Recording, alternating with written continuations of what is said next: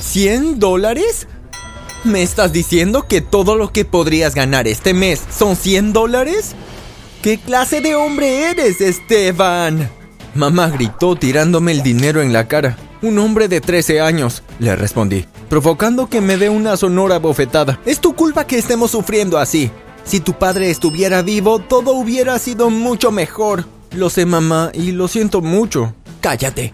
No lo lamentas, pero lo harás. Se acercó y recogió el dinero que antes me había arrojado a la cara, antes de subir las escaleras, entrar en su habitación y golpear la puerta. Oye, soy Esteban. Haz clic en los botones de me gusta y suscribirte, para que podamos continuar con la historia. Gracias. Éramos una familia feliz. Antes de que yo naciera, a mi papá le ofrecieron un puesto que le cambiaría la vida en los Estados Unidos, y nos mudamos aquí. Nací en un lujo y todo estaba preparado para mí. Quizá para quien no haya vivido esto puede parecer una vida de ensueño, pero si nacieras en ella como yo, entenderías que rápidamente se vuelve aburrida. A los 10 ya estaba buscando diversión en lugares en los que no debería haberme acercado. Fue entonces cuando la gente empezó a notar lo especial que era. Un agente de modelos vino a visitarnos un día y les explicó a mis padres que mi piel era especial y radiante. Quería que trabaje con ellos, pero para sorpresa y consternación de mi madre, mi padre no estuvo de acuerdo. Dijo que era muy joven y que regrese en ocho años. Me escondí bajo las escaleras y escuché toda la conversación. Cuando el agente se fue, mis padres comenzaron a discutir. ¿Cómo podemos dejar perder una oportunidad tan grande? Esteban solo tiene 10 años. ¿Y qué? Los niños empiezan a modelar desde el parto. Nos estamos perdiendo tanto dinero. Todo lo que te importa es el dinero. ¿Qué te pasa? Tenemos más que suficiente. Papá salió enojado de la casa y mamá lo siguió, todavía gritándole. Se sorprendieron viendo a la gente entrando a hurtadillas a mi habitación desde la ventana. Yo estaba atrás de ellos, con la boca abierta. Papá agarró el pie de la gente antes de que pudiera entrar, tirándolo al suelo y casi dejándolo inconsciente. Incluso mi madre, que anteriormente estaba enojada con mi padre, comenzó a patear a la gente. Llamaron a la policía y lo arrestaron por allanamiento de morada. Y le ordenaron pagar una multa enorme, incluyendo dinero para arreglar la ventana de mi habitación que la había roto. Seguí con mis malos hábitos y un día estaba saliendo con unos chicos en un callejón. Me convencieron de probar un juego nuevo que aún no estaba en el mercado y me emocioné mucho. Por alguna razón el juego me dejó inconsciente y mientras entraba y salía de la conciencia sentí que me robaban. Me desperté alrededor de las 7 de la noche. Era sorprendente porque me había escapado como al mediodía. Sabía que mis padres estarían muy preocupados. Quise llamarlos y entonces noté que mi cadena de oro, reloj, pulsera, billetera y teléfono habían desaparecido. Wow, mis supuestos amigos de la calle me drogaron y me robaron. No me molestó mucho, sabía que tenía varios de estos artículos en casa. Empecé a caminar hacia allí. A medio camino me encontré con mi padre, luciendo medio loco. Caminaba con un policía. Esteban, me tenías preocupado. ¿Dónde has estado? Ah, me drogaron un poco y me robaron. Y, eh... ¿Ah, ¿Qué? ¿Sabes qué? No importa. Me alegro de que estés a salvo. Mañana solucionamos ese problema.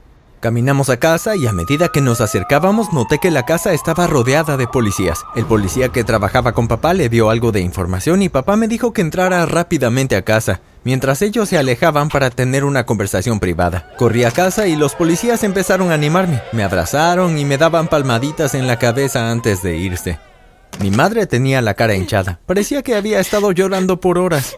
Esteban, mi hijo. Me levantó. Yo también lloré cuando empezó a abrazarme con fuerza. Por todo esto decidí cambiar mis malos hábitos para siempre. Pero como el destino es irónico, la decisión ya estaba tomada por mí. La policía se fue y esperamos a papá por horas.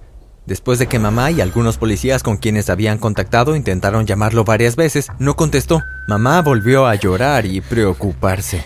Era medianoche y papá no había regresado. La policía dijo que nos quedáramos en casa, pero mamá los ignoró y me llevó con ella a buscarlo. Fuimos al lugar donde había visto a papá por última vez, pero no había pistas. Buscamos y luego mamá decidió que deberíamos ir a casa del policía que había hablado con papá. En secreto llamé al 911 para decirles lo que íbamos a hacer, solo por si acaso. Llamamos a la puerta y el policía abrió, sorprendido de vernos. Dijo que pasó no más de 10 minutos con papá antes de dejarlo y regresar a casa. Mamá no le creyó y lo acusó de secuestrar a mi padre. Trató de hablar, pero ella ya estaba encima de él, tratando de darle una paliza. Para su mala suerte, el hombre era más fuerte, así que la tomó de la mano y le dijo que se calmara. Diciéndole que haría todo lo posible por encontrar a su esposo. La policía vino y nos obligó a ir a casa. Incluso colocó dos coches de patrulla enfrente para asegurarse de que no nos volviéramos a ir. Esa noche no dormimos. Nuestros vecinos se unieron a la policía para buscar a papá durante toda la noche, pero no nos dejaron salir en vista de lo que mamá hizo antes. Nos obligaron a ver cómo se desarrollaba todo en la televisión. Dos días después, encontraron a papá en el mismo callejón donde me robaron. Habían registrado ese callejón dos veces y no había nada allí, lo que significa que alguien lo dejó recientemente. Ya no respiraba y nuestras vidas cambiaron para siempre. Volviendo al presente, han pasado tres años. Mamá es perezosa y se negaba a trabajar, así que me quedé atrapado siendo el sostén de la familia por años. Ella me recordaba todos los días que yo era la causa de la muerte de papá.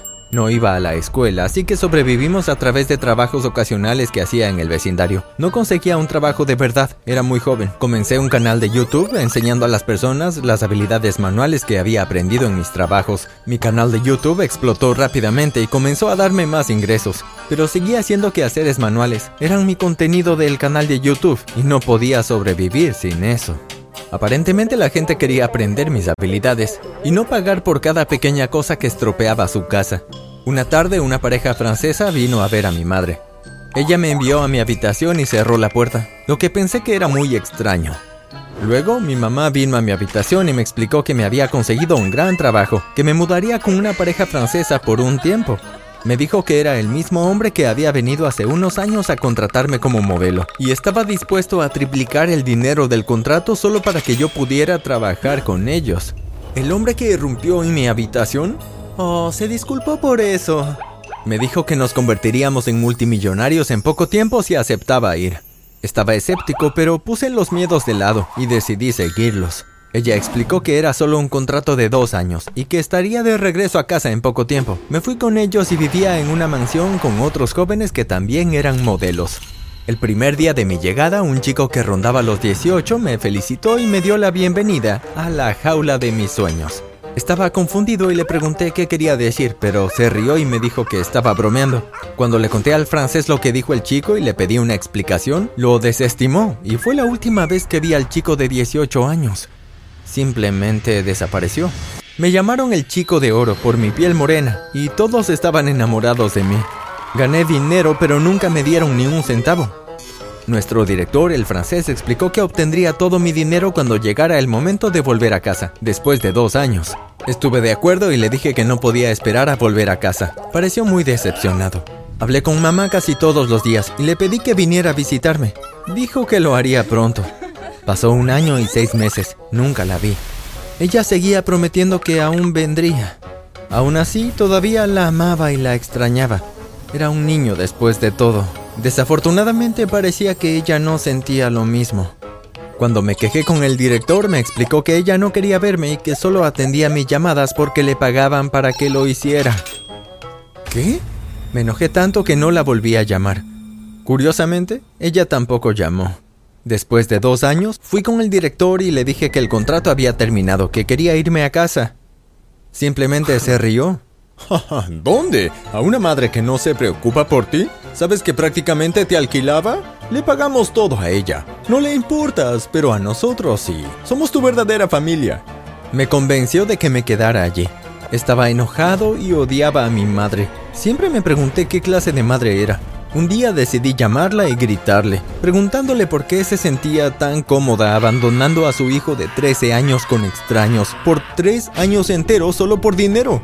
Pero su número no funcionaba. Su correo electrónico y redes también estaban inactivas. Comencé a preocuparme. Le dije al director sobre esto y se rió, preguntándose por qué todavía me preocupaba. Al día siguiente publicó una foto con Photoshop en su Instagram con la leyenda Viviendo mi mejor vida en Bali.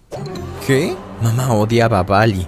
En este punto supe que algo andaba muy mal. Una mañana unos guardias entraron en mi habitación y me dijeron que tenía una sesión de fotos emergente en Londres, así que tuve que irme de inmediato. Les pregunté por qué salíamos por la puerta trasera y no pudieron darme una respuesta. Inmediatamente les arrojé mis maletas y corrí hacia la puerta principal, donde vi a mi madre luciendo como una persona sin hogar, sucia y demacrada. Ella gritó y comenzó a llorar cuando me vio. Exigí una explicación, pero en cambio me desnudaron y me dejaron inconsciente. A continuación me desperté en una celda junto con mi madre. Mi cabeza estaba en su regazo. Estoy tan feliz de verte, Esteban. Me desenredé de ella.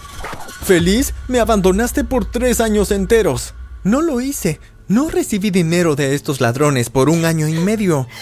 Rogué y rogué antes de que me enviaran el dinero del contrato. Cuando lo recibí decidí hacer una visita sorpresa, pero como nadie me esperaba, no se prepararon para mi llegada. Entré directamente y escuché su conversación.